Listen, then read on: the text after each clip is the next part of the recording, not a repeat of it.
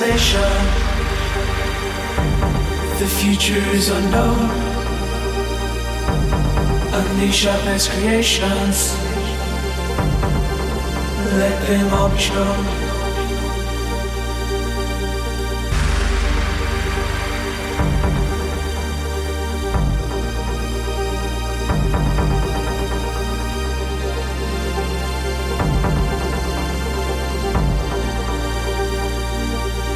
There's no need to panic, no need to be scared.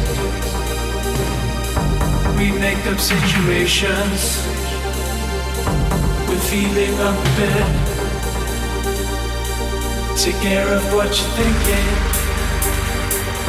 Tomorrow has no proof. Don't make up future stories. Right now's the only truth.